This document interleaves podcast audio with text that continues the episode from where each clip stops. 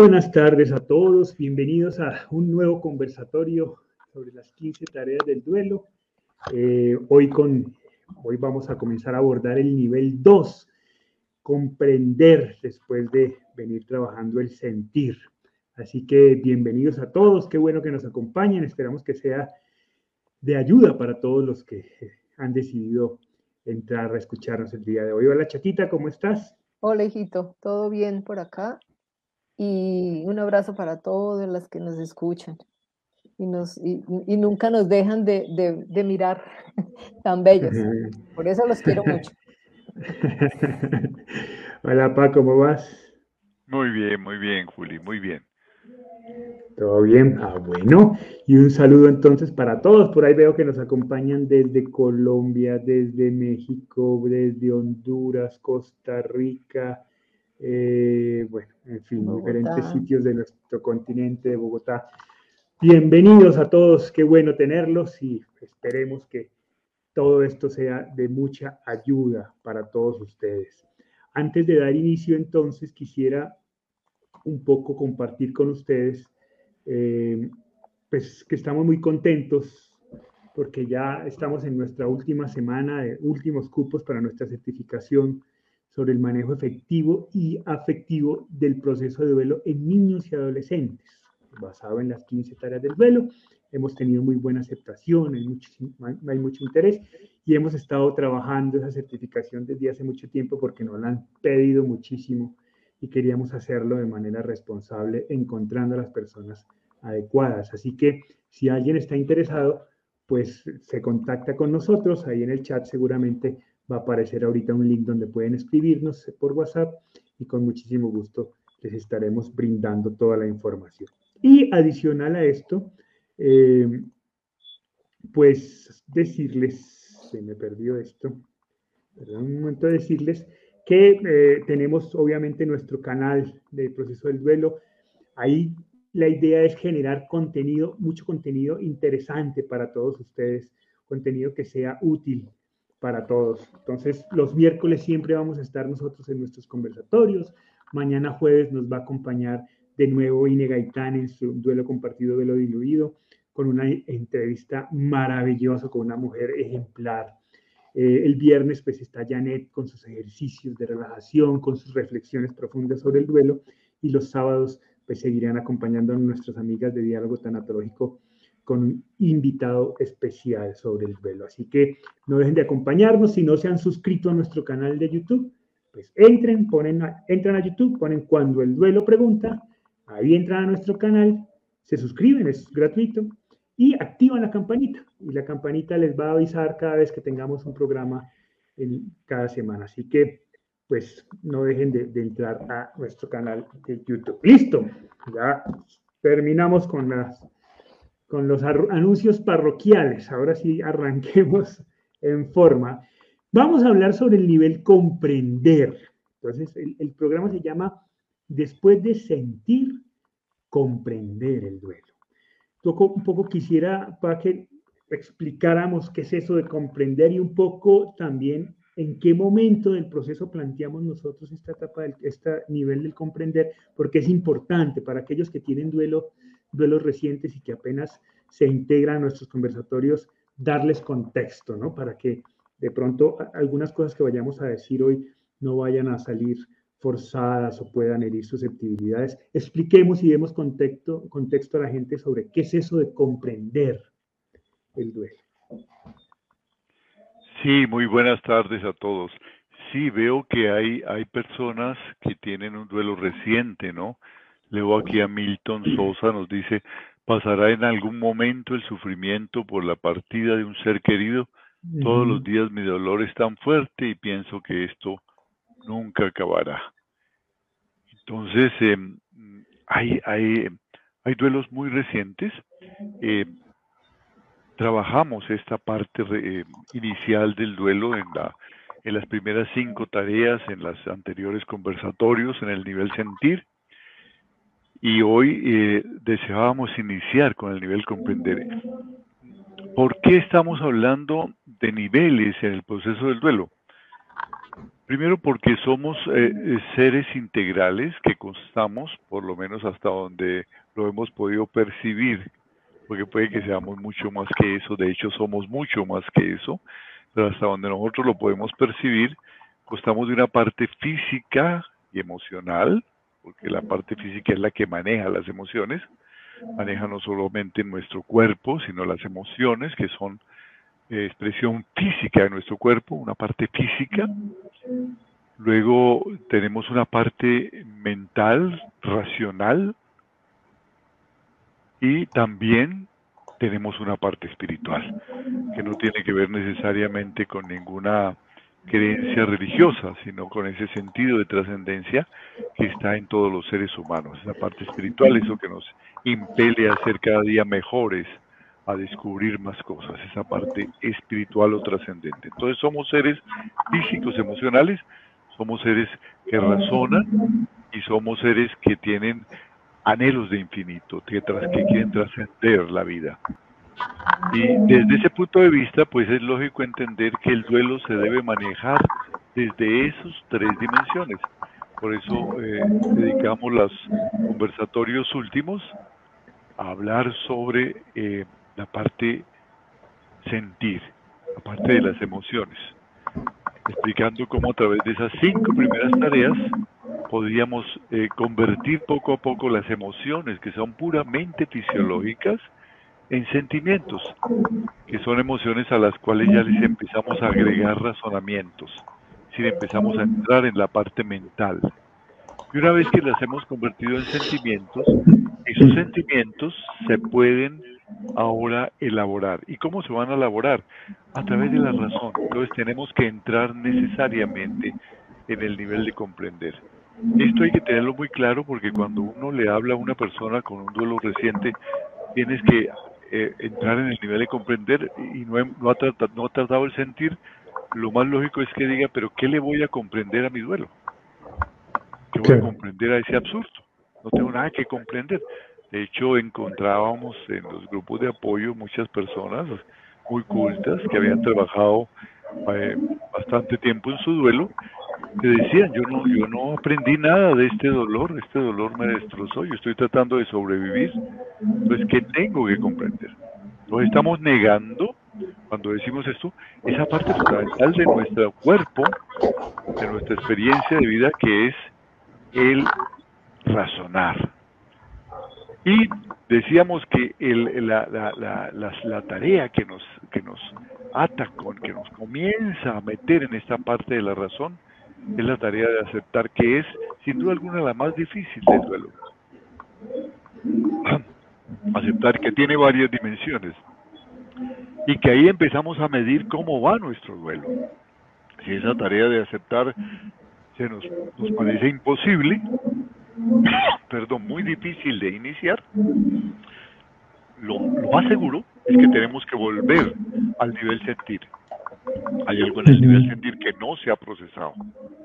Por eso no podemos aceptar el primer nivel de aceptar, que es aceptar que mi ser querido murió y que ese es un hecho, y descartar cualquier posible negación. Luego vendrán otros niveles.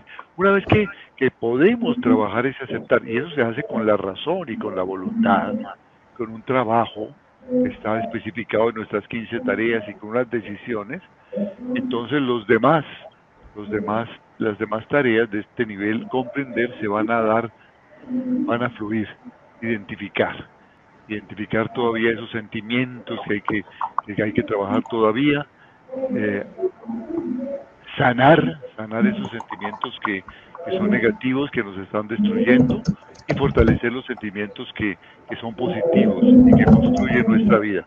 Luego adaptarnos a una nueva realidad, eh, porque después de la muerte de un ser querido la realidad ha cambiado, reubicar la presencia de ese ser querido en nuestro corazón.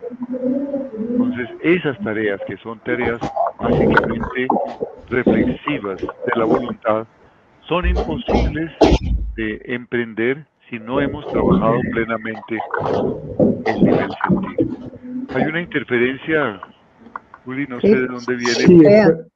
eso, me dice. Yo no escucho nada, ¿será, será Ahorita ya no hay. Ahorita se, Ahorita se acabó. Ya se, eliminó, sí. Ya, de pronto era un sonido que había aquí. Ya cerré la puerta, de pronto ya. Por ahí es la cosa.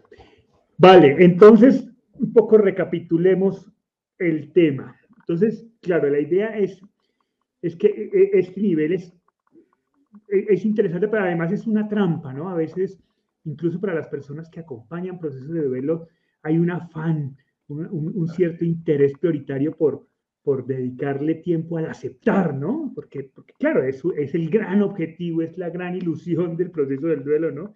Que algún día, un poco la pregunta de Milton, ¿será que algún día llegará a eso, ¿no? Fíjate, fíjate, Juli, que, que aún los, los, los tratadistas más eh, conocidos, más importantes de comienzos de este siglo en el duelo, como William Warden y Alba Payas Piguernú, eh, que fueron los primeros que empezaron a hablar de que había que hacer tareas. No hablaron de todas las tareas, pero había que hacer una tarea, había que hacer una labor. Inclusive Freud en 1917 dijo que había que hacer una tarea. Eh, ellos también cayeron en esa trampa y comenzaban por el aceptar. La primera tarea que plantea William Warden es aceptar, trabajar el aceptar. Una persona que está en un duelo reciente me iba a decir que imposible, yo no puedo. No puedo aceptar que mi ser querido muera. Claro, Ya no lo voy a volver a ver. Entonces es una tarea que supone un trabajo previo muy grande a nivel de puras emociones. Y a veces esa, esa negación sobre la aceptación se hace de manera eufórica, airada, rabiosa, ¿no? Porque pues es, es. ilógico. y eso es que no le hemos dedicado el tiempo suficiente a sentir, ¿no? A expresar esas emociones. Un poco mira lo que nos dice Milce, que va en coherencia con lo que estamos diciendo, ¿no? Ya van seis meses del suicidio de mi hijo y el dolor ya no es igual ni tan continuo. A veces me sorprendo de sentir tanta paz. En el caso de Milce son seis meses, en, en otros casos será un año, en otros casos serán dos años. Cada proceso es diferente, ¿no? Siempre y, cuando vayamos tomando decisiones y vayamos. Exactamente, todo depende de que hagamos las tareas, de que tomemos decisiones, porque me encuentro frecuentemente que me dicen, ¿qué pasa? Que llevo no sé cuánto tiempo y, mi duelo, mi dolor sigue igual. Y entonces yo pregunto, ¿qué estás haciendo? ¿Qué, decisiones estás tomando? No, es que estoy muy mal. Entonces, es un trabajo que hay que hacer. El, tiempo no, no cura este dolor. El tiempo es un aliado si trabajamos en el tiempo. Pero ¿qué decisiones estás tomando? Hay que volver al nivel sentir. Esto es lo fundamental. Hay que, tienes que comenzar por el principio. Sí, sí, sí, sí. y, esa es la otra trampa, el tema del tiempo, como tú lo dices, ¿no? ¿Qué, pasa que no fluye? No, el tiempo ayuda siempre y cuando nosotros tomemos decisiones. Si no, el tiempo se congela. No es el tiempo lo que determina el proceso del duelo, son nuestras decisiones. Por eso, decimos que, que si no trabajamos los sentimientos, que ya es la elaboración primera que hemos hecho de las emociones, y los, y los, eh, y los reprimimos, un sentimiento reprimido se vuelve resentimiento. Entonces es mucho más difícil porque lo estamos reprimiendo, no lo estamos enfrentando, no lo estamos elaborando, no lo estamos aceptando, identificando. Sí, tengo este sentimiento, tengo este sentimiento de culpa, tengo este sentimiento de miedo, tengo este sentimiento de soledad, tengo este sentimiento de frustración, tengo este sentimiento de ira. Tengo ese sentimiento y quiero elaborarlo. Entonces ya podemos decirte qué puedes hacer para elaborarlo y para sanarlo. Por eso es tan importante este nivel.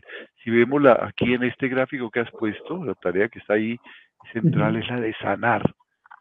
Llega un momento en que vamos a ver estrategias en estas 15 tareas para sanar esos sentimientos Así y poder seguir adelante.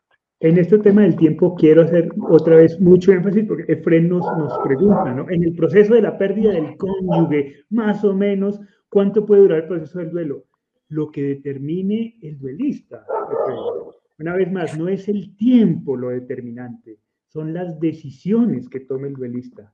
Entonces, el tiempo puede ser cualquiera. Y creo que sobre eso hay mucha confusión porque, claro, incluso algunos tanatólogos dicen, hablan de estimados, ¿no? Si pasó de seis meses, si pasó de ocho meses, entonces ya es un duelo complicado. No, cada, cada persona, cada proceso es tan diferente. Pero yo quisiera, yo quisiera ahora que lo mencionas, eh, compartir algo que he venido verificando porque estamos trabajando todos los días duelos. Estamos trabajando todos los días duelos de distintos tipos. Y cada vez verifico más que ese tiempo por el que nos pregunta Efren de, está determinado por la manera como manejamos las primeras tareas del duelo.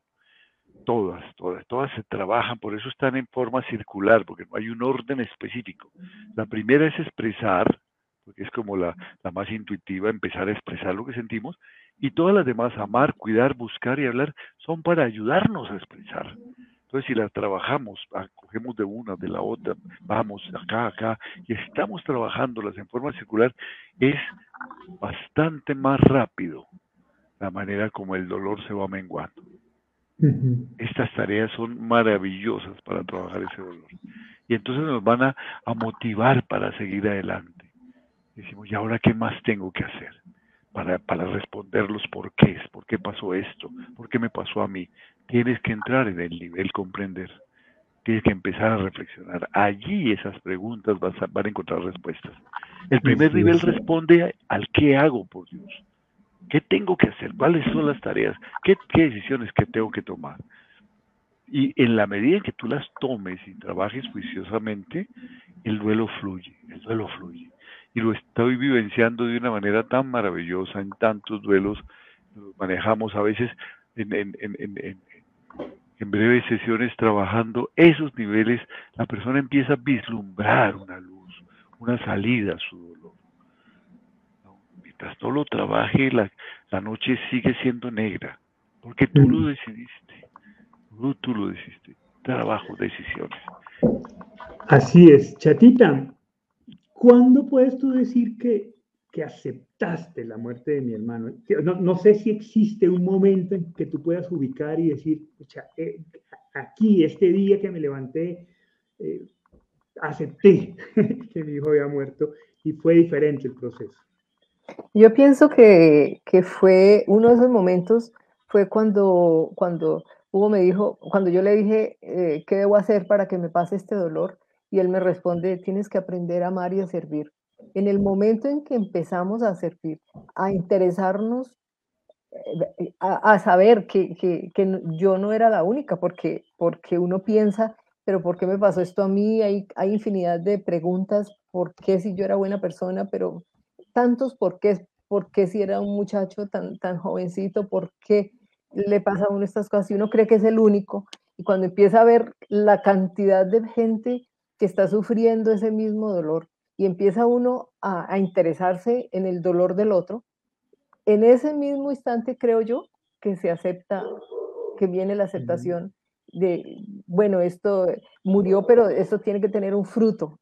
Esto no puede quedarse así, que lo, lo, lo cremamos, ¿no? o lo enterramos y, y qué dolor y, y, y bueno, y se, y, se desapareció y, ya se acabó el mundo.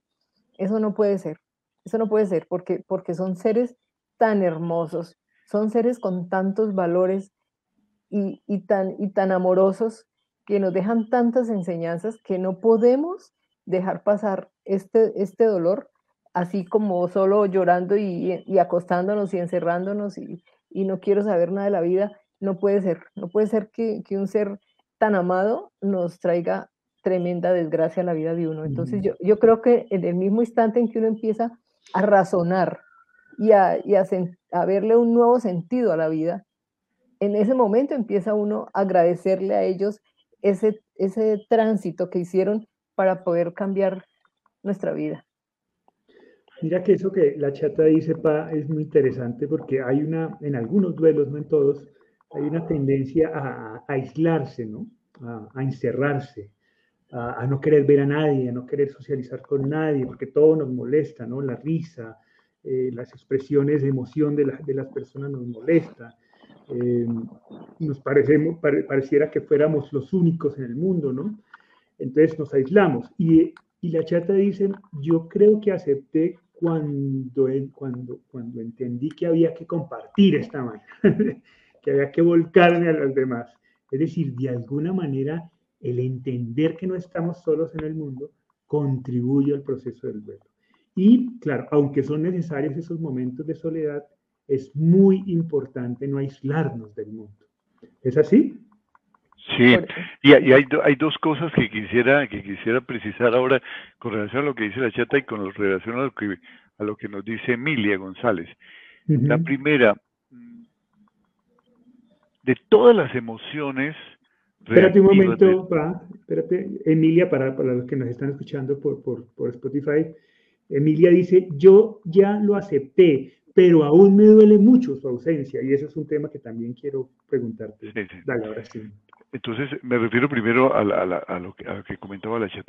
Eh, de, de, todas las emociones, de todas las emociones reactivas que se pueden convertir en emociones destructivas que se viven en el duelo, el dolor, la culpa, la frustración, el miedo, la soledad, la ira, el enfado, la más, la más, la más, eh, la que más bloquea el duelo y es la más peligrosa de todas, si le damos cabida, si le damos paulo, si la estimulamos, es el enfado.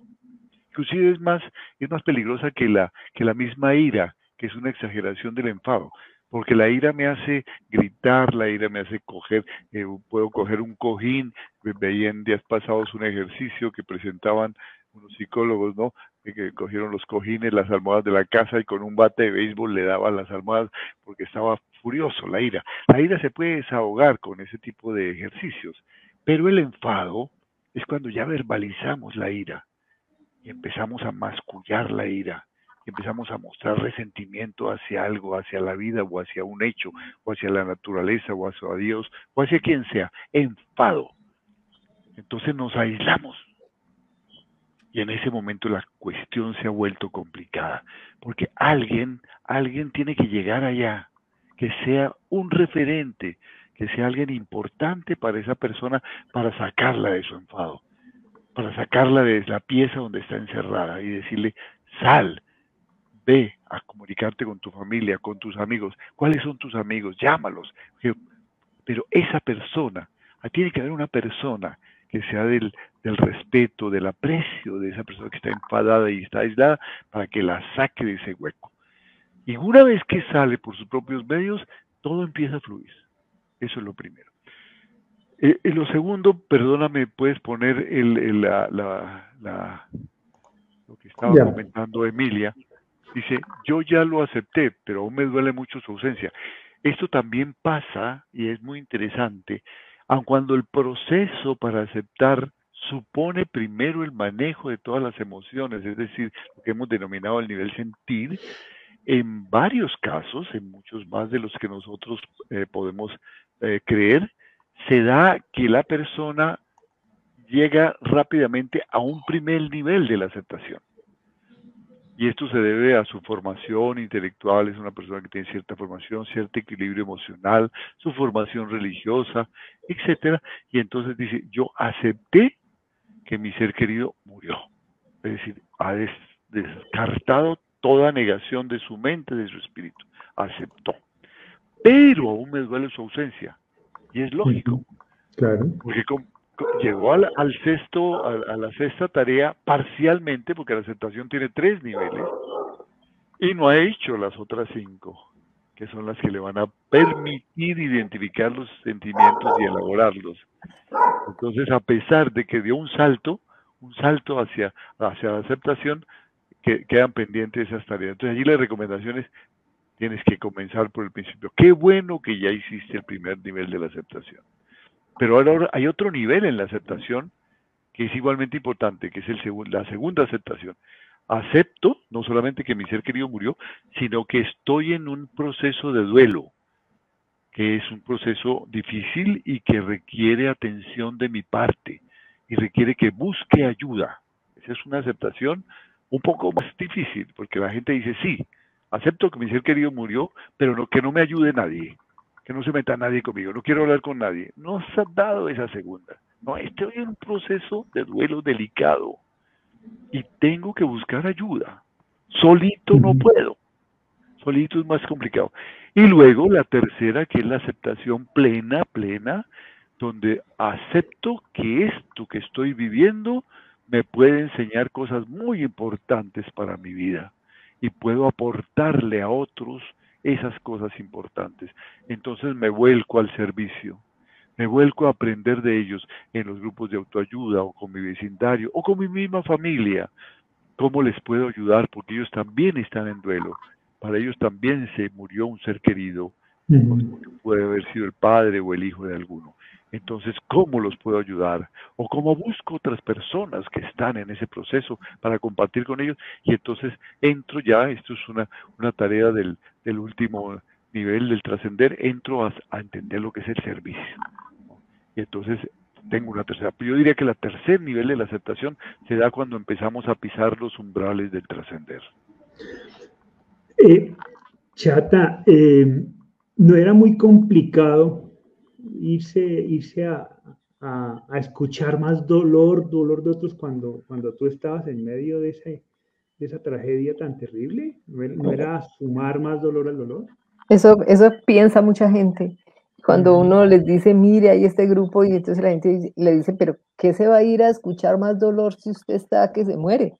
Entonces, no, no, eso es como mágico. Nosotros llegábamos al grupo y era, una, era un, sitio tan lleno de paz, tan, tan hermoso, que, que, el hecho de, por ejemplo, ver que llega una, una mamá con la cabeza agacha, llorando por la muerte de su hijito y poder al final sacarle una sonrisa.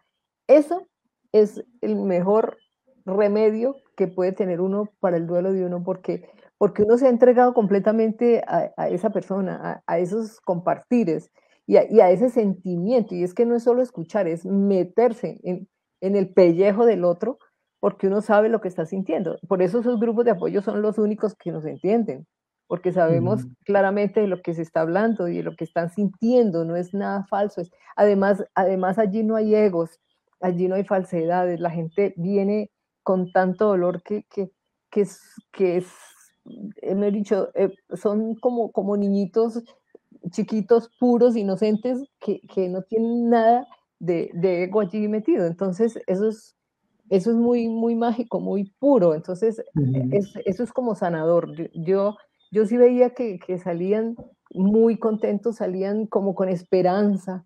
Entonces, eso es muy satisfactorio, muy satisfactorio. Y, ahí es cuando uno, yo le daba gracias a Alejandro porque nunca me imaginé poder tener esa experiencia tan hermosa de vida.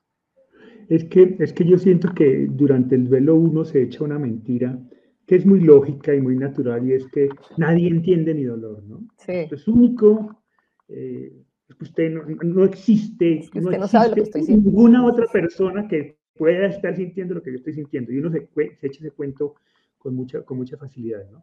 Y, y, de alguna manera el encontrarme con el dolor del otro desnuda esa mentira, ¿no?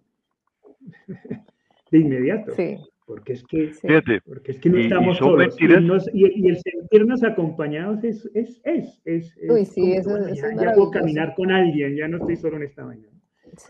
Y, son, eh, y son mentiras que bloquean el proceso. Porque me, hacen que esté rumiando esa gran mentira. Yo recuerdo que yo durante mucho tiempo estuve rumiando una tremenda mentira que la oigo en muchos libros sobre el duelo. Se han escrito inclusive libros sobre esta gran mentira, ah, planteándola como una gran verdad, ¿no? porque si fueran libros develando que es una mentira, la plantean como... Y es que el duelo por la muerte de un hijo, por ejemplo, es un duelo único y es el más grande y el más doloroso y es el duelo sin nombre. Eso es una gran mentira. El duelo más grande y el más doloroso es el de cada quien, el de la esposa que pierde a su esposo, el de la, la amiga que pierde a su amigo, eh, el tío que se ama mucho, a veces, eh, a veces hay duelos que no tienen que ver con la muerte, se perdió la empresa, se perdió la relación de pareja, se separaron, o la infidelidad. Son una serie de cosas que son eh, dolores inmensos para quien los está viviendo. Entonces, cuando uno dice es que es el mío, es el más terrible de todos y se lo cree, entonces nadie me puede ayudar, porque nadie ha vivido este dolor tan terrible, ¿no? Nadie ha vivido. ¿eh? eh yo, me di cuenta que era una gran mentira cuando me puse a pensar, pero ¿cómo así? Es que cada vez que muere alguien, se está muriendo el hijo de alguien. ¿O es que hay alguien que no nació de unos padres? mm. que vino pues por, no sé, por inseminación artificial en una probeta. Todavía no tenemos eso. Cuando, cuando muere alguien, está muriendo el hijo de alguien. Y hay unos padres que pueden estar jóvenes, pueden estar viejos, pueden estar, pero hay unos padres. Y la mayoría de las personas cuando mueren tienen sus padres vivos. Eh, estuve averiguando eso en las estadísticas y más del 85% de las personas que mueren mueren cuando sus padres están vivos. De tal manera que, que son mentiras que nos hacemos para bloquearnos, para victimizarnos y decir mi dolor es único. ¿no?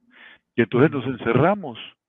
También pasa cuando, cuando estamos en la parte alta de la montaña rusa que hemos dicho tantas veces, ¿no? El duelo es una montaña rusa, a veces estamos en la parte más alta del dolor y luego al, día siguiente podemos estar con cierta paz, serenidad, y, puede durar varios días en esa, esa parte baja de la montaña, ¿no? Con cierta paz y de pronto vuelve y sube. Y, entonces nos desconcertamos, decimos, yo creía que ya estaba pasando esto, pero vino una crisis y me sentí, y entonces me aíslo, ¿no? Nos dice eh, eh, Emilia, que tuvimos la oportunidad linda de, conocernos eh, a través del, del, de, estos medios, ¿no? Nos dice Emilia González, yo acabo de salir de esa etapa de no querer salir. Hoy ya llevo saliendo a caminar tres días seguidos. Qué ella, se, encerró en su cuarto, ¿no? Y nadie podía sacarla de allá. Afortunadamente pudo reaccionar, pudo entender que había que trabajar el duelo, que tenía una responsabilidad consigo mismo, con la vida, con su familia, acudió a su familia, a los seres amados y está trabajando. Entonces, Mientras uno esté trabajando y vuelve a tener un momento de crisis, hay gente que le dice, vamos, vamos, vamos, a ver, sal, ven acá. Y si uno acepta el amor, que esa es la segunda de las tareas del, del, sentir, si uno acepta y se deja querer y se deja amar, hombre, te van a sacar de ese hueco y vas a volver a, a, emprender tu trabajo. Habla, busca, ayuda. Por eso esa primera parte del, del sentir es tan importante. Así es, bueno, Narly, puse la imagen porque Narly nos pregunta si, nos podemos, si podemos recordar las cinco primeras tareas. Me dice en orden, la verdad no, no, tienen, tenemos un orden sugerido, pero no necesariamente ese es el orden, ¿no? porque cada proceso es diferente, como lo hemos dicho. Eh, pero básicamente las tareas las, las, las, las resumimos en los verbos expresar, amar, cuidar, buscar y hablar.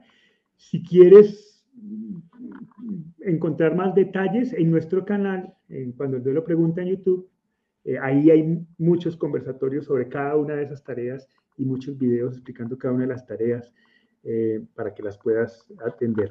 Quisiera un poco compartirles como que una historias similares, pero con dos caras diferentes, ¿no? Y seguramente en momentos del proceso diferentes. Una es Marian, que nos acompaña siempre, eh, fiel a estos conversatorios. Qué bueno, que, un saludo muy afectuoso a Marian. Saludo, Marian. Nos dice, yo acepté la muerte de mi ángel cuando supe que él sufría con ese cáncer emocional. Hablo sobre el suicidio. Doy gracias por ese tiempo que compartimos, pero hay días que siento mucha tristeza y me pregunto, ¿por qué? Si él se encuentra lleno de paz y tranquilidad, un poco está en ese proceso, en esa montaña rusa de la que hablamos, ¿no? Ya tiene paz, de pronto pero mira, mira, mira que aquí quisiera yo hacer otra otra acotación importante. Recientemente terminamos nuestra certificación sobre el suicidio y hemos reflexionado mucho sobre esto. Eh, eh, si en algún duelo es necesario trabajar exhaustivamente, además del nivel sentir, obviamente, el nivel comprender es en el duelo por suicidio, el de los sobrevivientes de suicidio, porque allí hay muchas cosas que tenemos que empezar a razonar para eliminar las culpas, sobre todo, que son lo que hace que todas las personas relacionadas con aquella persona que tomó la decisión de, suicidarse eh, estén, em, se, dice que son sobrevivientes de suicidio, ¿no? Y, y, están en riesgo de tener una afectación emocional, no de que se suiciden, pero sí de que tengan una afectación emocional importante que tienen que trabajar y elaborar. ¿Y cómo se trabaja? A través de la reflexión, dándose cuenta, por ejemplo, que el suicidio no tiene una persona responsable, no hay nadie responsable del suicidio de otro. El suicidio tiene múltiples factores, múltiples causas, ¿no? Y si usted empieza ustedes a investigar, van a encontrar todas las posibles causas y detonantes, causas que a veces vienen desde la, niñez, que se van acumulando, acumulando, acumulando, acumulando, Y entonces, cuando uno entiende eso y empieza a estudiar esas posibles causas y esos detonantes, se da cuenta que, que la culpabilidad, es que yo fui culpable porque me disgusté con él, es que eh, yo fui culpable porque, porque algún día lo ofendí. Por favor, no pierdas tiempo en estas tonterías, no, no te creas tan importante en la vida de él.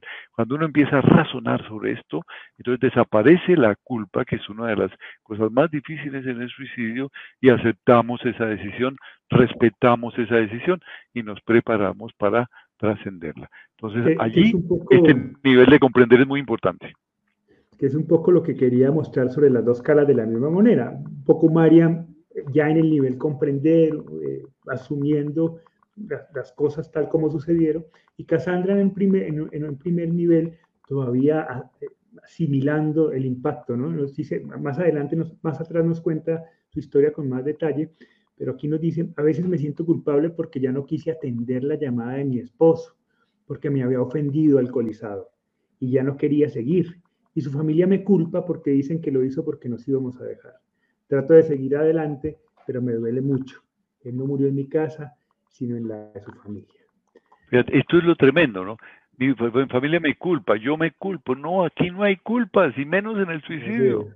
Hay una cantidad de elementos que se dan, de, vienen dando desde años atrás, que se han ido acumulando, acumulando. El suicidio es multicausal y multifactorial. Hay muchas causas y muchos factores que se llevan. Entonces, si algo hay que eliminar de raíz, es la culpa en el suicidio. No hay culpables en esto. No hay culpables en esto. Ni siquiera la persona que toma la decisión de quitarse la vida. Porque él no hace la, no toma esa decisión porque quiera morirse, sino porque no quiere seguir sufriendo pero puede que ame la vida, pero en él la vida está sufriendo con la drogadicción, con una situación que no puede elaborar emocional, con una eh, con, múltiples situaciones que se le han ido acumulando, porque hemos dicho que es causal, ¿no? Pero que se van, eh, el, alcoholismo trae cantidad de frustraciones, una historia tremenda de, de, de, de, intentos, de frustraciones, de equivocaciones que no sabemos desde dónde viene y qué lo origina entonces, la historia, si pudiéramos develar, echar la película hacia atrás y develar toda esa vida tremenda de sufrimiento, seríamos mucho más consecuentes y mucho más respetuosos con esas decisiones, sin tener que hacer la apología ¿no? de, que, de que es la mejor decisión del mundo, para nada. Pero cuando eh, para la persona eh, simplemente no, no, puede, no aguanta seguir sufriendo. Así es. Chatita, yo aquí con, con, referencia a la pregunta de Dani Rivera que nos dice cómo sabemos en qué momento hemos aprobado la primera tarea y podemos pasar a la siguiente. Claro, nosotros en, en, nuestro proceso de velo pues no, no, no, no habíamos pensado en términos de tareas y de pasos, ni siquiera de niveles, ¿no? Ni nada, ¿no? Esto era como muy, muy, muy desde el corazón que íbamos haciendo nuestro proceso. Pero desde esa, digamos, desde esa falta de información que teníamos, ¿qué signos te iban diciendo a ti que ibas avanzando, que esto podía pasar, que de pronto había luz al final del túnel? ¿Qué, qué te iba diciendo el corazón que iba sanando este proceso? En el momento en que, en que le encontré un nuevo sentido a mi vida, que empecé a, eh, a, decidir eh, volver a trabajar, eh, en el momento en que decidí ver sus fotos, en el momento en que, en que se, organizó su cuarto, todo eso eran etapas que, que, iba superando y que iban doliendo menos. Entonces, uno ve que esto va avanzando y que sí, un día pues amanece uno llorando y, y triste y muy aburrido, pero afortunadamente si uno trabaja al siguiente día, eh, sigue. E, el hecho de que uno y se ponga a trabajar, no quiere decir que ya pasó todo, porque yo en el trabajo lloraba y trabajaba. Lloraba, trabajaba y hablaba y contaba todo lo que pasaba. Entonces, eh, eh, eso va funcionando. Lo, lindo de este nivel de comprender es, es eso, que, que, ya empieza uno a razonar y empieza un cambio eh, tanto espiritual como físico, entonces, eh, eh, ahí, yo creo que ahí va uno dándose cuenta que está avanzando, que está retomando la vida, que no, que no me morí, y así quisiera morirse, no me morí, y que, y que tengo que continuar, y que debo continuar de la mejor forma posible. Entonces yo pienso que, que en el momento en que se, que se elaboren todos estos niveles, todas esas tareas, poco a poco eh, el ser humano va saliendo, va saliendo y le va encontrando, eh, uno puede razonar, uno puede ya responderse todas esas preguntas que adolorido decía, ¿por qué a mí? ¿Pero por qué esto?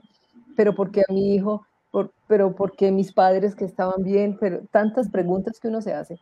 Entonces allí es cuando uno empieza a avanzar poquito a poco. Ahí va viendo una esperanza, porque este nivel es muy esperanzador, es, es muy lindo. Sí, yo, diría que, sentido. yo diría que hay, hay, hay, indicadores que uno como duelista puede, puede ir tomando y, y, creo que el indicador más claro es en la medida en que te sientas capaz de tomar decisiones. Primero, sobre tus emociones, desde las más sencillas, quiero llorar y lloras, ¿cierto? Hasta quiero salir a caminar y sales a caminar. En la medida en que tengas, vayas desarrollando capacidad para tomar decisiones, primero de tus emociones y luego de tus reflexiones, decisiones sobre eso, en esa medida vas avanzando en el proceso, Dani. Creo que sería como la manera más sencilla de ir, de ir, de explicar una manera en cómo puedes ir haciendo seguimiento de tu proceso. No sé si hay alguna otra más fácil, pero creo que es así. Sí, eh, desde el punto de vista, digamos, eh, del, del, proceso la palabra tengo que decirla cuando no, no, no es la más, la más propia. Desde, desde, la parte técnica del proceso, hemos, hemos instituido inclusive una, unas evaluaciones para verificar cómo está el cumplimiento de cada tarea, que está en los protocolos cuando se hacen las certificaciones. Pero independientemente de esto, cuando trabajamos el nivel sentir y estamos trabajando todas las tareas no en un orden específico, sí, un orden sugerido, pero estamos echando mano de la una y de la otra, eh, vamos viendo, vamos viendo que cada una va pidiendo la otra. Que, que, uno mismo va sintiendo la necesidad de buscar eh, a la gente que quiere, de hablar con la gente que quiere, de ayudarles también a ellos en su duelo, de dejarse consentir, de dejarse amar ¿no? De, de, empezar a actuar, de empezar a actuar. Cuando estamos en ceros, no queremos hacer nada. Y esta inactividad es fatal, porque hay que empezar a expresar. Por Dios, lo menos que te pido es llora, grita, maldice, eh, protesta, haz, haz, algo, pero, pero manifiéstate. Pero no te aísles, no te quedes quieta. Es terrible. Es terrible quedarse quieto. Expresa, expresa. Por eso la primera tarea es expresar. ¿Y cómo voy a expresar? Amando, eh, viendo a donde la gente que quiero, buscando gente que también está en duelo y que está haciendo cosas cuidándome porque puede que se me esté afectando físicamente eh, eh, después de un estrés fuerte puedo tener yo afecciones físicas eh, estoy yendo al médico cómo están mis exámenes qué tengo que hacer estoy durmiendo bien o, tengo insomnios permanentes ataques de angustia manejando esa cuidándome cuidando mi apariencia porque si yo me veo demacrado destruido en el espejo todos los días pues así voy a arrancar el día no entonces maquillándome cuidándome peinándome afeitándome, haciendo cosas, haciendo ejercicio, eh, ir a la búsqueda de la vida, caminando, salir al campo, si tengo la oportunidad de ir a la playa, respirar, eh, hacer meditación, orar, cantar, gritar, pintar, actuar, modelar, haz cosas para expresar lo que estás sintiendo, por Dios. Nunca nos cansaremos de insistir en esto, pero no, no, no me digas, es que no, es que no me dan ganas de hacer nada. Y, entonces me estás preguntando, ¿qué hago? Arranca por alguna de esas, por la más pequeñita de todas esas, pero empieza a expresarte. Y si, y si este, te sientes muy solo, busca a alguien que te quiera, te ama, un amigo, un vecino, un familiar que también está sufriendo. Y habla con él, abrázalo, llora con él, pero empieza a expresar. Esto es básico. No nos quedemos diciendo, es que no me dan ganas de no hacer nada. Es que no tengo ganas de hacer nada. Lo único que tengo es ganas de morirme. Pero quieres, quieres, quieres eh, realmente eh, hacer un, un, un, trabajo importante ante esta experiencia que estás viviendo y, crecer y hacer un homenaje a la, a, la, presencia de ese ser que amaste o ese ser eh, murió y tu vida se destruyó para siempre. Ese fue el legado que te dejó él. Se destruye tu vida para siempre. O él desearía que tú vivieras, que fueras feliz. Si pudieras hablar con él en este momento, ¿qué te diría? ¿Que te mueras con él? Seguramente que no. Si tú lo amas, si fue una persona importante para ti, seguramente te va a decir, anda, levántate. Bueno, levántate y anda, como le dijo Cristo a Lázaro. Y lo levantó estando muerto.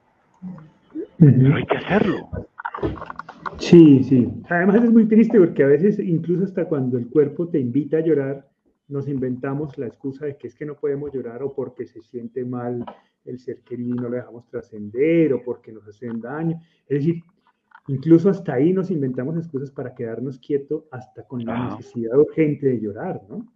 Entonces, pues eso, eso puede llegar a ser muy cruel. Emilia González nos dice, yo sé que estoy de duelo y que dependo de mí para estar bien. Y estoy tratando de estarlo por ese amor tan bonito que nos teníamos mi esposo y yo. Él allá y yo aquí. Por ahí es el asunto. Yo, yo, solamente le diría a Emilia que bueno, que, que, que, sabes que depende de ti, pero no trates de hacerlo, hazlo. Porque a veces estoy tratando, hazlo, hazlo. Cuando se pone así en condicional y estoy haciendo, estoy tomando decisiones todos los días para expresar, para buscar ayuda, para hacer cosas por mí. Mira esta pregunta tan interesante que ahorita que la estaba leyendo, digo yo, eh, eh, que nos, los tres teníamos diferentes maneras de agarrarnos frente a esta pregunta. Así que en, estos tres que están aquí reunidos están como las tres opciones, ¿no? Entonces, ¿cuáles fueron y son sus creencias religiosas? ¿Son católicos, cristianos, incrédulos? Lo pregunto, ¿de dónde se agarraron para avanzar? Dice Santiago Arteaga. Pienso que el conocimiento humano es limitado. Pues Santiago, mi mamá sin duda alguna es una persona muy religiosa, muy católica, muy, muy, muy de su fe, y creo que lo ha contado en varios conversatorios, fue su fe de donde se agarró para, eh, la, su fe le daba tranquilidad. Mi papá, en cambio, ha sido una persona más, más de, de, más académica, ¿no? Más racional, más, más de, buscar explicaciones. Un poco también es la dinámica de este conversatorio, que la chata nos hable desde, desde su experiencia y, mi papá nos pueda compartir desde sus reflexiones. A veces eso se cruza, ¿cierto? Porque también así es la vida. Eh, y, y, yo estaba como en la mitad, ¿no? Pues tenía 15 años y estaba un poco también construyendo mi fe, pero también tratando de buscar, pero también una, persona más vivencial, como, como todo joven muy, muy deseado de, de, de, la vida y de conocer experiencias. Eh, cada uno se agarró de lo que tenía, ¿cierto? Yo decidí emprender un camino de búsqueda, sin, sin, limitarme en ninguna forma dentro de ninguna creencia. Lo primero que hice fue no dejarme alienar por ningún tipo de creencia, empezar a buscar con objetividad, con honestidad, con apertura. Buscar, buscar, buscar, estar abierto. Y sigo estando abierto en esa búsqueda. Y a veces he encontrado razones profundamente científicas para hacer lo que hago, otras veces son razones profundamente emocionales para hacer lo que hago, otras veces son razones profundamente espirituales para hacer lo que hago. Respeto todos los, caminos de todas las personas, creo que todos tenemos un camino diferente, quiero aprender de todos esos caminos, ¿no? pero no creo que nadie, nadie tiene la verdad absoluta. Ese es un reto que tenemos, ir en busca de eso, con apertura, con decisión, con honradez sin engañarnos a nosotros mismos, sin inventarnos verdades para nuestra comodidad, sino viendo la verdad tal como es para que sea una verdad exigente, que nos diga, tienes que ser más, tienes que ser mejor. O porque hay personas que construyen su propia verdad de acuerdo a su comodidad, a su pereza. Verdades que te exijan, que te reten, que te confronten. Y estamos llenos afortunadamente de maravillosas eh, eh, eh, textos y maravillosas eh, personas que nos pueden ilustrar mucho en ese sentido. Para la chata, si no estoy mal chata, pues tu fe fue clave, ¿no? Y para mí la Virgen fue muy importante porque desde un comienzo yo, yo me identifiqué con ella. Yo le, yo le decía, tú sí me entiendes, tú sí sabes lo que yo estoy sintiendo, porque a ti te mataron a tu hijo igual que al mío de la forma más horrible. Entonces, tú sí me entiendes y sabes lo que yo estoy sintiendo. Entonces, para mí, esa fue, ese fue mi primer grupo de apoyo, la Virgen.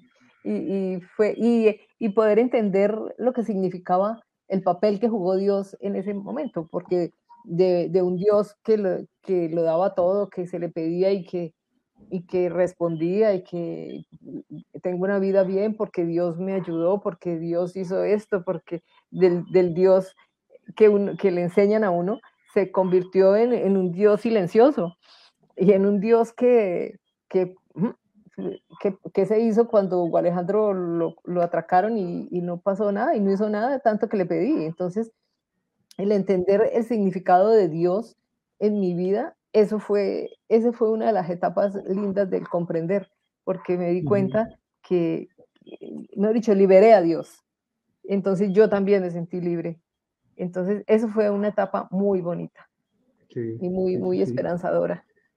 Y para mí, desde mi posición de joven, claramente eran mis, amigos, la manera como, como socializaba. Afortunadamente, conté con la suerte de tener muy buenos amigos que, me aguantaron el proceso y, lo soportaron muy bien y, creo que esos fueron mis amigos y obviamente la, familia, eh, que había, había un proceso transparente y claro, que no había cartas marcadas. Esas dos cosas para mí fueron muy importantes. Cassandra Palacie, la cual nos hablaba ahorita, nos dice, ¿cómo le hago para lidiar con la culpa? Mi esposo se suicidó horas antes de que me llamara y ya no quise hablar porque me ha ofendido alcoholizado. Su familia me culpa, pero tampoco lo ayudaron nunca. No pudimos vivir en donde vivía, no me quería. ¿Cómo le hacemos con la culpa, pa? Sí, hay una, hay una, hay un engaño allí tremendo, sobre todo en el suicidio. Culpa, ¿cuál culpa? Esto es un proceso de la persona que decide suicidarse. Aquí no hay culpa de nadie. Ahora, puede haber culpa entre los sobrevivientes, entre la familia, que se culpe el uno al otro. Eso hay que sanarlo. Eso hay que sanarlo hablando. Hay que reunirse para analizar todas estas cosas. Hay muchísima eh, literatura en ese sentido que les puede ayudar para que compartan, para que hagan su grupo de ayuda y sanen esto, ¿no es cierto? Porque si no van a perder energías y tiempo echándose las culpas de donde no la hay, no hay ninguna razón pero como no, no, no, no, no investigamos, como no estudiamos las cosas, entonces es más fácil culpar al otro, ¿no? Porque así eh, nos deshacemos de la nuestra posible culpabilidad. No, ni tú ni nadie la tienen. Todos, todos cometemos errores, todos somos limitados, pero tenemos la posibilidad de que esa limitación pueda ser cada vez menor, investigando, dialogando, compartiendo, amando.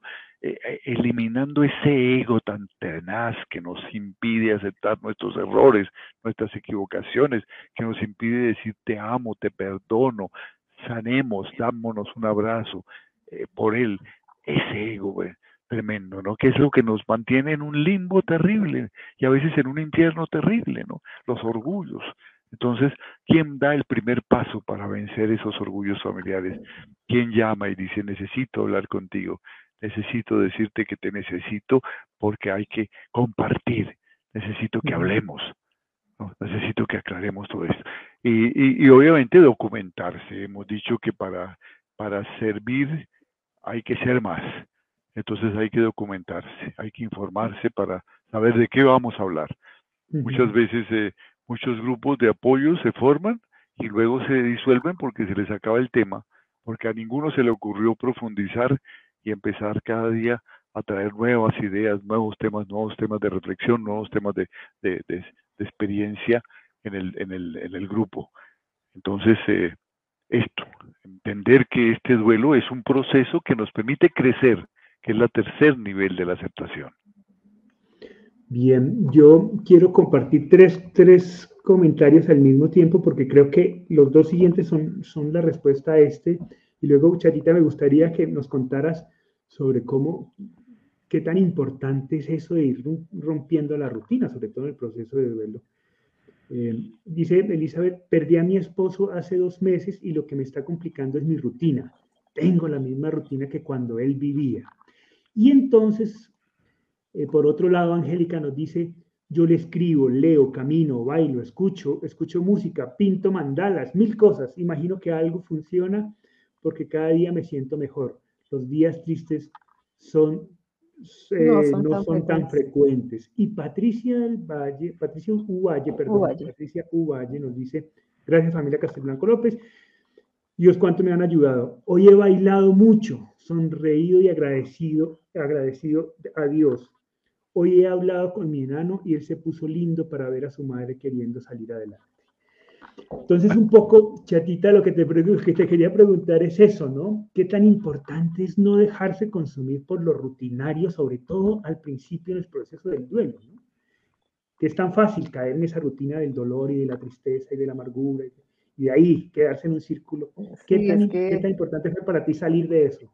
Sí, ah, primero es que es un duelo muy, muy reciente porque son dos meses y, uno no puede seguir la misma rutina teniendo un dolor tan grande. Entonces yo pienso que primero darle importancia a su duelo, plenamente eh, vivirlo y ahí sí tomar, hacer la rutina y, la rutina que va a, a, seguir uno de aquí en adelante, porque tiene que ser muy diferente a lo que, a lo que traíamos.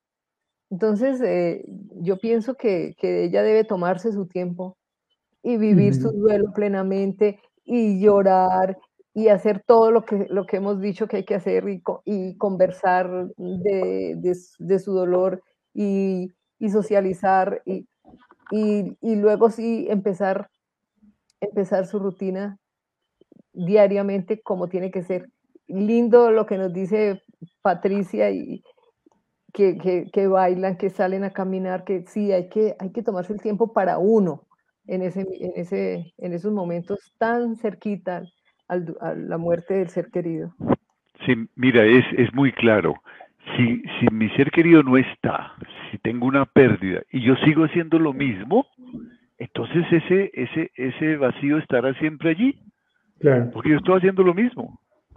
Es imprescindible cambiar y eso lo llamamos adaptarse y es una de las tareas de este nivel comprender precisamente, que viene luego del, aceptar luego del, del, identificar y del sanar, adaptar y adaptarse, adaptarnos nosotros mismos a una nueva realidad, a vivir sin nuestro ser querido. Entonces no podemos tener las mismas rutinas, porque teníamos rutinas con él, ahora no está, tienen que ser distintas, una nueva realidad, no está él. Entonces, adaptarme yo mismo, adaptar mi entorno, porque ahora tengo un tiempo extra y tengo espacios extra, que son los tiempos y los espacios que mi ser querido ocupaba. Y entonces no está, yo no puedo seguir con la misma rutina, esos espacios y esos tiempos los tengo que ocupar en otras cosas, ojalá en cosas creativas, en estudiar, en cantar, en pintar, en retarme, en, inscribirme en la universidad para hacer un curso, eh, ¿no? En cocinar, en, hacer cosas, en aprender cosas, porque tengo un, tengo un espacio, a veces te queda una, una habitación donde él estaba, y, y, muchos la dejan allí momificada durante mucho tiempo.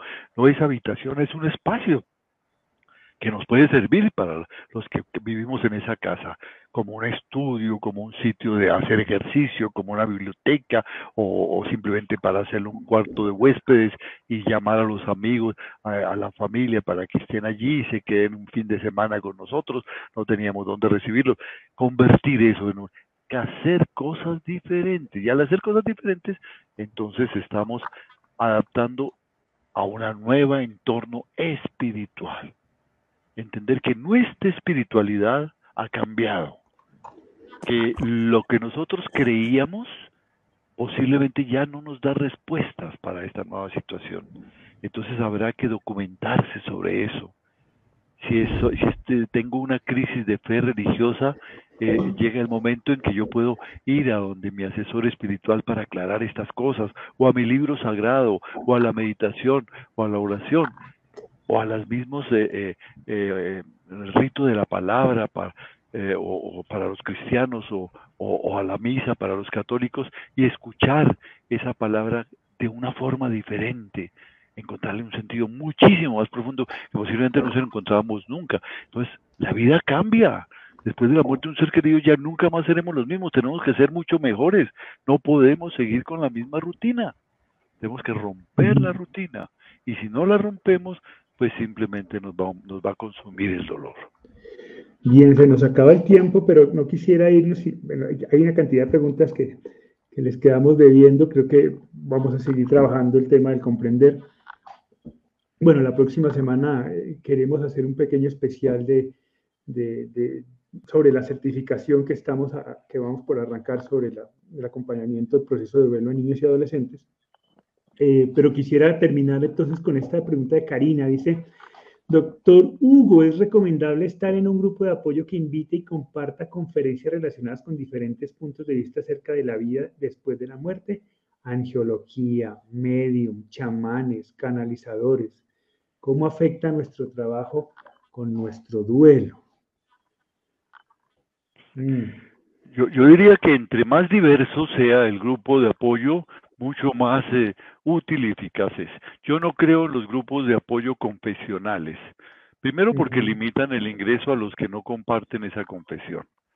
Entonces, es, por decir algo, es un grupo de apoyo católico que maneja el párroco del, del lugar y entonces llega una persona cristiana y da su punto de vista y hay alguien que se molesta, la persona se molesta, entonces ya no está cumpliendo su función.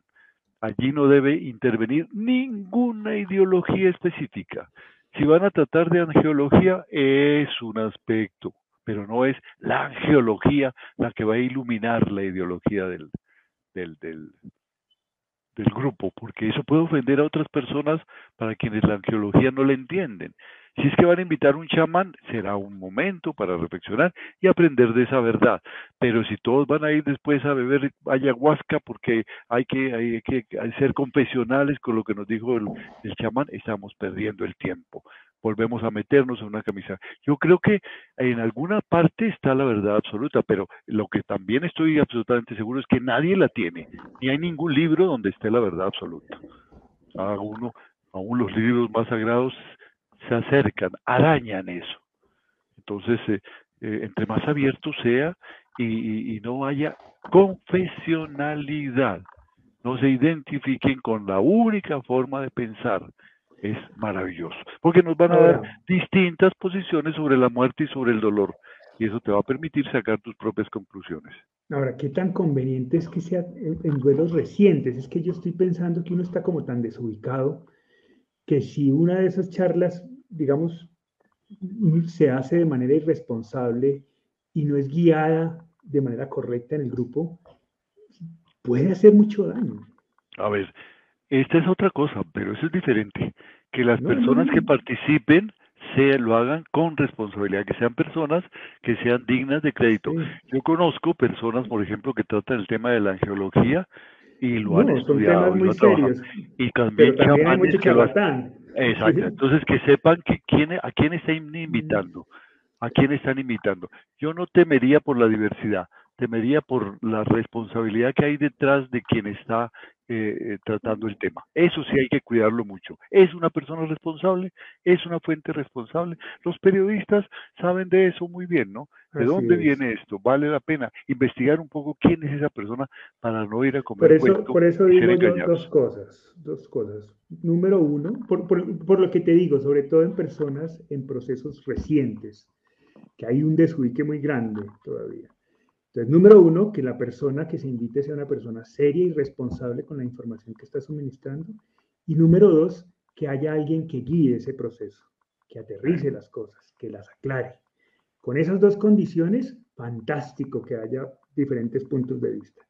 Pero, pero pues el sentido común es el menos común de los sentidos. Entonces, también si esos dos requisitos no existen, es muy fácil perderse en eso con la idea de que es, hay que abrirnos a nuevos mundos cuando no tenemos ningún mundo en la eh, cabeza, no estamos claros. Eh, si yo tuviera que compartir la experiencia nuestra en estos 30 años, en estas reuniones llegaron todo tipo de, porque llegaron eh, de parte de algunos duelistas que traían algunas ideas, ¿no? Y todo lo escuchábamos, ¿no? No, era, no, era lo único, todo lo escuchaba y cada uno sacaba lo que, lo que, lo que le convenía, lo que le parecía cierto, lo que le llenaba, sin apasionamientos, sin, sin creer esto es lo único, estar abierto, estar abierto. ¿no? Sí, pero yo insisto, hay que tener a alguien que guíe ese proceso. Ah, alguien sí, que guíe. Sí, sí, sí, eh, que soltarlo así como que vete a conocer el mundo. Sí, a ver, es responsable. a, ver, ahí, ahí es importante que aclaremos dos cosas. Los grupos de apoyo tienen siempre, siempre una persona profesional especializada que es la que determina los temas, tiene un tiempo para comenzar, un tiempo para terminar y un número de sesiones límites. Eh, generalmente 10 sesiones, personas límites, no se puede entrar en cualquier momento del proceso los que comienzan terminan. Los grupos de autoayuda es donde puede haber ese peligro, porque son grupos abiertos, las personas pueden entrar en cualquier momento y salir en cualquier momento. Esos grupos de autoayuda tienen que tener una persona líder que se guíe por un, unos, unos principios fundamentales. Este grupo no se identifica con ninguna religión, con ninguna filosofía, con ninguna tendencia, está abierto a todas. Es un principio fundamental. ¿sí? Aquí no, se, no, hay discusiones, no se permiten discusiones sobre, sobre ningún tópico. Aquí venimos a escuchar y a respetar. Eh, en este grupo venimos a crecer, a amarnos, a respetarnos. Son muy pocos los principios. Y si se guardan esos principios, yo te puedo decir que nunca en los 30 años que llevamos manejando grupos de ayuda hubo conflictos y hubo problemas. La gente entendió básicamente esos principios. Pero siempre tiene que haber una guía. sino que yo sí quiero ser muy claro en esos dos requisitos. Yo no estoy en contra de la diversidad ni de la información adicional. Estoy, estoy a favor de ella, siempre y cuando se haga de manera responsable. Porque si no, puede ser muy peligroso. Eso te iba a decir, es muy peligroso porque uno está muy sensible y uno está con esa ansia de saber dónde es que está el ser querido y hay gente que abusa de las personas al verlas en ese estado. Entonces es muy delicado, puede ser muy terrible para el duelo. Por eso yo recomiendo siempre tener una guía y respetar esa guía. Esos principios se respetan. Cuando una persona quiere imponer algo, eh, eh, perdóname, pero esto no es de acuerdo con, la, con los principios básicos. No, no son muchos para no convertir al grupo pues, en una nueva religión. ¿no? Esto es básico de respeto y de apertura. Muy bien, hoy nos hemos extendido ocho minuticos más eh, porque me parecía importante dar claridad sobre esa pregunta que, que, es, que es, muy Así importante. es. Entonces, nada, recordarles que estamos cerrando ya inscripciones, la, certificación comienza el 20 y pico de la semana del 20 y algo de, este mes. Eso quiere decir que nos queda esta semana y la otra ya cerrando cupos, ya quedan pocos cupos, así que si alguien está interesado en la certificación en manejo de duelo afectivo y efectivo del proceso de duelo en niños y adolescentes basado en las 15 tareas del duelo, pues nada, contáctese con nosotros con muchísimo gusto de información necesaria. Eh, la próxima semana queremos tener como invitados algunos de los instructores que van a estar en esa certificación para que los conozcas y nos hablen más a profundidad sobre qué hacer con los, cuando hay niños y adolescentes en casa y estamos en un proceso de duelo, cómo manejarlos. Eh, ahí vamos a estar un poco, quisiera también que la chata nos ayude, porque a la chata le tocó manejar un adolescente en proceso de duelo. Un adolescente pues, rebelde y también voy a estar yo como adolescente. Entonces, pues chévere que nos acompañen. Si alguien está interesado una vez más en, la certificación, pues eh, eh, nos, se contactan con nosotros ahí en, los correos que están apareciendo en el chat. Con muchísimo gusto les brindamos la información. Y recordarles que pues mañana tenemos más programas interesantes en nuestro canal de YouTube cuando el duelo pregunta. Mañana va a estar Ine Gaitán en su programa de duelo compartido, duelo diluido. El viernes, Janet Rubio con sus, con sus ejercicios maravillosos de, de, manejo de emociones y duelo. Y el sábado, nuestras amigas de duelo tanatológico desde México con un entrevistado más. Muchísimas gracias por acompañarnos. Muchísimas gracias, Chatita. A ti, mi Juli. Una linda noche para todos. A ver, eh, quiero despedirme saludando a Olivia, que nos dice aquí ando Chatita, Hugo, Julián y Hugo Alejandro.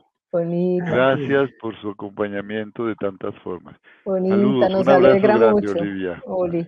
Eso, y si alguien ve un pechirrojo por ahí, por favor, mándenle saludos a mi hermano.